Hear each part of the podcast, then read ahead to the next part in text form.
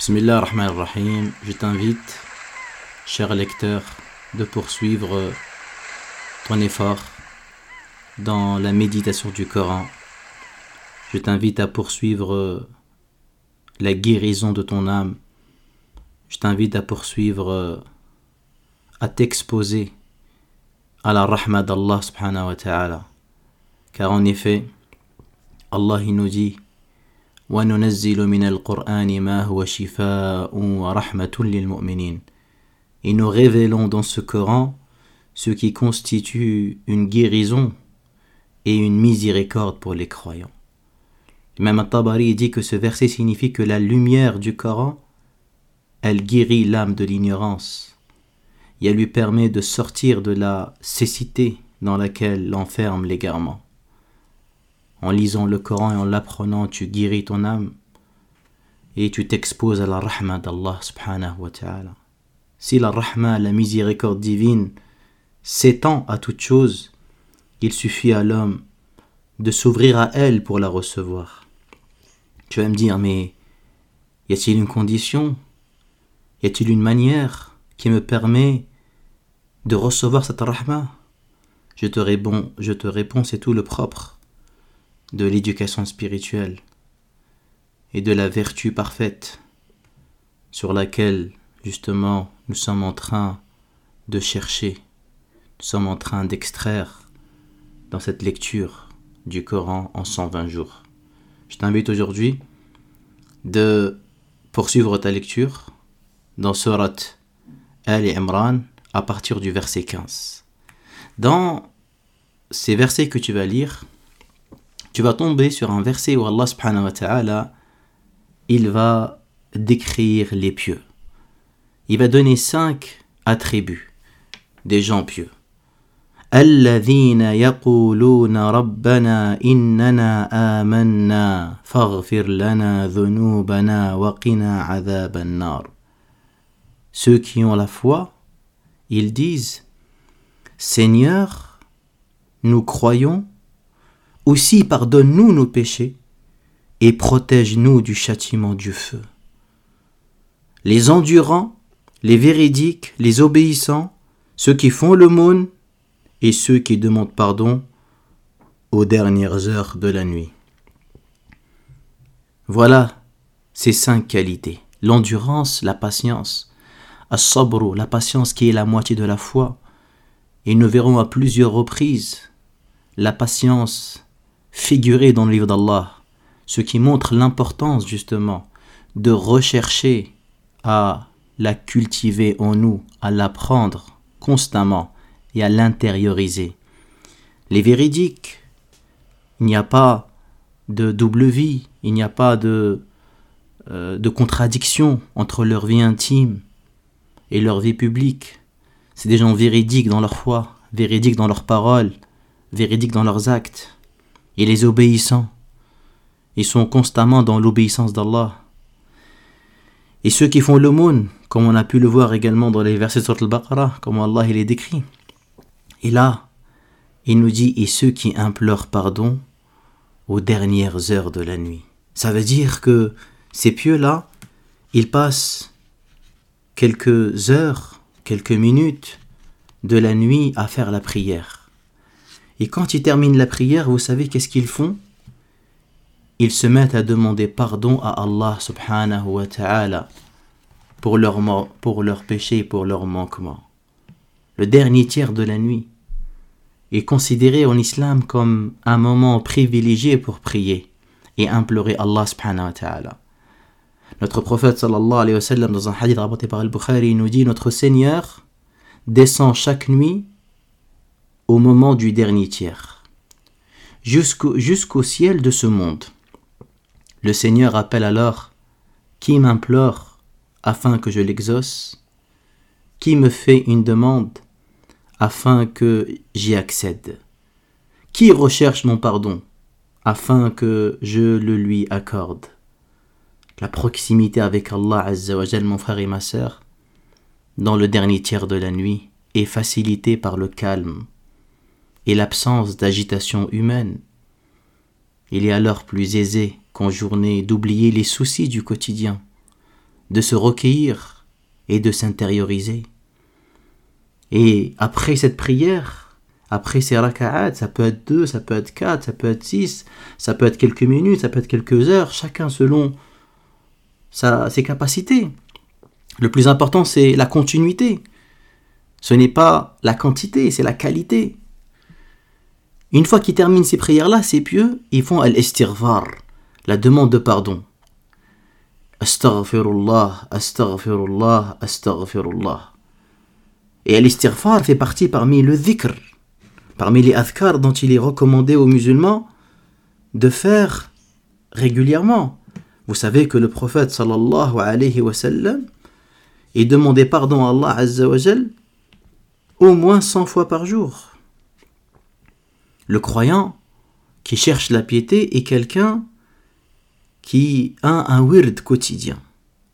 Le wird qui est une récitation quotidienne pourquoi ce wird? Ce wird lui permet de garder la conscience éveillée et orientée vers le but. Et on sait que le dhikr est un des moyens les plus puissants qui permet justement de garder cet éveil. Cet éveil qui te permettra, mon frère et ma sœur, il te permettra de savoir avec certitude que tu as plein de qualités non développé Et tu as des trésors enfouis en toi qui ne demandent qu'à voir le jour.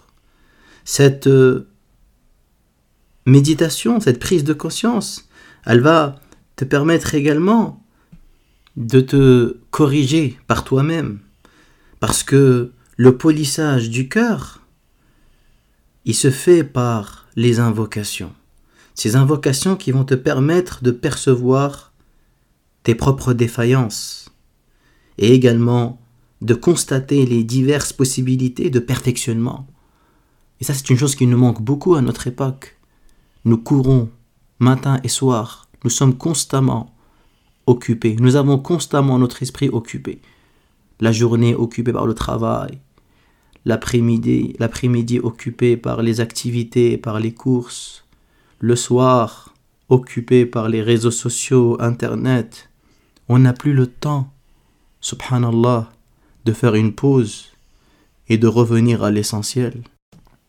C'est pourquoi il est primordial de s'imposer une retraite spirituelle chaque jour, si tu peux pas, au moins chaque semaine, une retraite spirituelle, une coupure dans laquelle tu vas chercher à purifier ton cœur par un détachement de ce bas monde pour euh, acquérir la sagesse, pour euh, transformer tes tendances blâmables en tendances louables, pour apprendre petit à petit à ton âme la voie de la noblesse de caractère, pour prendre conscience de tes défauts et essayer de t'en défaire, pour permettre dans le même temps à l'arbre de ton être d'acquérir des vertus et de les faire fleurir.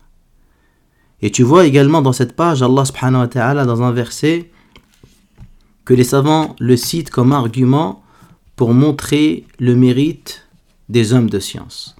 Allah nous dit Shahid Allahu annahu la ilaha illa huwa wal malaikatu wa ulul ilmi qa'iman bil qist. La ilaha illa huwa al azizu Al-Hakim. Donc Allah atteste, ainsi que les anges et les hommes de science, qu'il n'y a de divinité digne d'adoration que lui.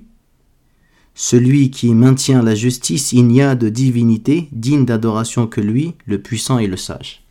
Ici, Allah subhanahu wa ta'ala, il témoigne sur la plus grande des vérités qui est son unicité. Et il se choisit subhanahu wa ta'ala lui-même comme le témoin puis il choisit ses anges et puis il choisit les hommes de science. Donc regardez cet honneur immense que Allah subhanahu wa ta'ala fait aux savants lorsqu'il leur permet justement de lorsqu'il les choisit comme témoins. Lorsqu'il les choisit comme, comme témoins. Également de cette page, tu as un verset où Allah nous informe que la seule religion qui est agréée par Allah, la seule religion qui est acceptée par Allah, la seule religion qui permettra d'avoir ton salut dans le-delà, c'est la religion de l'islam. Inna din l'islam. La religion agréée d'Allah est l'islam. Ceux auxquels le livre a été donné n'ont divergé après avoir reçu la science que par jalousie et transgression. Que celui qui renie les signes d'Allah sache que Allah est prompt à demander compte. À la page suivante, tu as des versets où Allah subhanahu wa ta'ala blâme un certain nombre de personnes issues des communautés qui nous ont précédés. Ne vois-tu pas comment un bon nombre de ceux qui ont reçu une partie des Écritures tournent le dos et s'éloignent avec dédain lorsque lorsqu'on les invite à se reporter au livre de Dieu pour trancher leurs différends. Également, tu as dans cette page également des versets où Allah il va consoler le prophète sallallahu alayhi wa sallam de ce qu'il subit de la part des polythéistes comme propos. Et également, tu as dans cette page un rappel, Allah Azza wa te rappelle dans ces versets sa puissance et sa domination. قل اللهم مالك الملك تؤتي الملك من تشاء وتنزع الملك ممن تشاء Dis, ô mon Dieu souverain suprême, tu donnes le pouvoir à qui tu veux et tu l'enlèves à qui tu veux. Tu honores qui tu veux, tu abaisses qui tu veux. Tu détiens le bien et ta puissance n'a point de limite. Tu insères la nuit dans le jour et le jour dans la nuit. Tu tires la vie de la mort et la mort de la vie. Tu enrichis qui tu veux sans compter. Voilà les signes de la puissance d'Allah. C'est celui qui crée la chose et son contraire. Il crée le jour, il crée la nuit. Il crée la vie, il crée la mort. Subhanahu wa ta'ala. C'est pourquoi c'est vers lui qu'il faut se tourner. C'est vers lui qu'il faut demander l'aide. C'est vers lui qu'il faut agir. C'est vers lui qu'il faut chercher à plaire et non pas plaire aux créatures qui ne serviront à rien. Regardez tout ce qu'on fait pour les créatures, tout ce que nous faisons pour les, pour les êtres humains, tout ce que nous sacrifions pour les humains, alors qu'ils vont nous servir à rien, alors qu'ils sont faibles, alors qu'ils sont pauvres, alors qu'ils sont impuissants. C'est vers Allah qu'on doit se tourner. C'est vers Allah Azzawajal que les cœurs et les efforts doivent se diriger. Puis à la fin de cette page, tu as une exhortation puissante que Allah subhanahu wa ta'ala nous fait dit que vous dissimuliez ce que recèlent vos poitrines ou que vous le divulguiez Allah le sait parfaitement. Il connaît tout ce qui est dans les cieux et sur la terre. Allah est omnipotent. Et dans ce verset il y a justement une leçon qui nous ordonne de purifier nos cœurs, de purifier nos cœurs, de éprouver de la pudeur à l'égard d'Allah subhanahu wa ta'ala afin qu'il ne voit pas dans nos cœurs des vices, des défauts, des maladies qui vont nous perturber, qui vont nous empêcher de lire le Coran, de le méditer, qui vont altérer notre pureté originelle. Et regardez à la page suivante, Allah, Allah subhanahu wa ta'ala nous met en garde contre lui-même. وَيُحَذِّرُكُمُ اللَّهُ نَفْسَهُ وَيُحَذِّرُكُمُ اللَّهُ نَفْسَهُ وَاللَّهُ رَؤُوفٌ بِالْعِبَادِ Allah vous met en garde contre lui-même. Et il est le compatissant envers ses serviteurs. Allah subhanahu wa ta'ala nous met en garde contre lui-même. Parce que quand l'humain trouve le temps assez long, son cœur a tendance à se dessécher. Alors, il est impératif pour lui de cumuler dans son cœur de la crainte et de l'espoir et de l'amour pour que ses actes d'adoration soit toujours vivant. L'imam Ahmed comparait ces trois piliers de l'adoration à un oiseau. Pour lui, le corps de l'oiseau représentait l'amour et les deux ailes représentent la crainte et l'espoir. Et un oiseau ne peut pas voler avec un seul aile. Pareil pour ton cœur, s'il n'y a que la crainte, il va se dessécher. S'il n'y a que de l'espoir dans le cœur, il va se dessécher. Le cœur doit vivre avec amour d'Allah et avec espoir en Allah et avec la crainte d'Allah Dans cette page également, Allah nous informe comment il a choisi, il a élu parmi les hommes des imminents personnages pieux et vertueux. Dieu a élu Adam, Noé, la famille d'Abraham et la famille de Imran. Imran, cet homme pieux qui était le papa de Maryam, il avait une épouse qui était stérile et qui avait un souhait énorme d'avoir un enfant pour euh, le, le consacrer à l'adoration d'Allah Azzawajal et qu'il euh, prenne soin du temple. Et Allah lui a exaucé. Et Allah il nous raconte ce récit merveilleux de la naissance justement de Maryam et comment par la suite Maryam salam sera une femme vertueuse, une femme très pieuse, une femme qu'Allah va élever, une femme que Allah subhanahu wa ta'ala va honorer parce qu'elle était pleine de piété et d'adoration. Et à la page suivante, Allah subhanahu wa ta'ala, il va nous parler également d'un autre membre de la famille de Imran, qui est Yahya alayhi salam et Zakaria son père.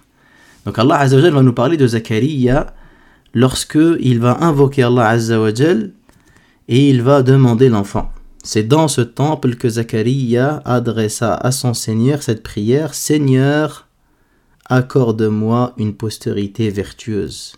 N'est-ce pas toi qui exauces les prières? Et Allah va lui exaucer. Et Allah va même lui donner un signe, lui permettant justement euh, de savoir la venue de l'enfant lorsque il sera empêché de parler pendant trois jours, il sera dans l'incapacité de parler pendant trois jours aux gens autour de lui. Et ça, encore une nouvelle fois, ça montre la puissance d'Allah Azzawajal. Tu peux faire des causes et tu n'obtiens pas gain. Et tu peux ne pas faire les causes et Allah Azzawajal réalise la chose. Il fait ce qu'il veut, subhanahu wa ta'ala. Et Allah lui accorde un enfant. Cet enfant, Allah, il l'appelle Yahya.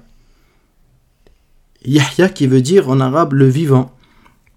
Certains, ils ont dit Allah, appelé Allah l'a appelé Yahya parce que la foi, elle est vivante dans son cœur. Parce que Allah, il a fait vivre la foi dans son cœur. Et d'autres, ils ont dit Allah, il l'a appelé Yahya parce qu'il va être martyr, car, car, comme on le sait, Yahya et également Zakaria seront assassinés par justement des personnes qui sont opposées à Allah et à ses prophètes. Et comme on le sait, le martyr, il est vivant auprès d'Allah Azzawajal, comme on l'a vu dans Surat Al-Baqarah. Également, tu vois dans cette page, Allah Azzawajal parle de Maryam et de sa piété. Les anges, euh, de dire Ô Marie, Dieu en vérité t'a choisi, t'a purifié et t'a préféré à toutes les femmes de l'univers. Ô Marie, sois dévouée à ton Seigneur, prosterne-toi pour l'adorer et incline-toi avec ceux qui s'inclinent. Également, dans cette page, tu as également, euh, Allah subhanahu wa ta'ala nous parle que, tu vois bien, la, la progression dans, dans, les informations. Allah, après nous avoir parlé de la naissance de Yahya, qui est né d'un père vieux et d'une mère euh, stérile, euh, après Allah Azzawajal nous parle de la naissance de Isa. Isa qui est né d'une mère sans père. Et ça c'est quelque chose encore de plus étonnant que le premier cas. Et à la page suivante, Allah nous informe que Isa salam, il a parlé dans son berceau. Et le prophète salam, nous, a, nous a informé qu'il y a eu des bébés qui ont, parlé, qui ont parlé dans leur berceau des histoires étonnantes comme celle de Joraïj et de d'autres. Et dans cette page, Allah nous parle des miracles de Isa salam, parce que les prophètes qu'Allah il envoyait, il les dotait de miracles. Et les miracles, ils correspondaient à ceux qui étaient connus, à ceux qui étaient répandus à leur époque. Et ceux qui étaient répandus à l'époque de Isa, c'était la médecine. Les gens se vantaient, les gens étaient impressionnés par euh, la qualité de la médecine. Et Allah subhanahu wa ta'ala, il accorde à Isa des miracles étonnants. Comme il dit, je guérirai aussi... Euh, il dit, je guérirai aussi l'aveugle-né et le lépreux, et je ressusciterai les morts par la permission de Dieu. Je vous dirai, je vous dirai également ce que vous mangez et ce que vous tenez en réserve dans vos demeures. Ce sont là autant de, signes pour vous, si vous êtes des vrais croyants. Et je vous dis à demain, Inch'Allah, pour la suite.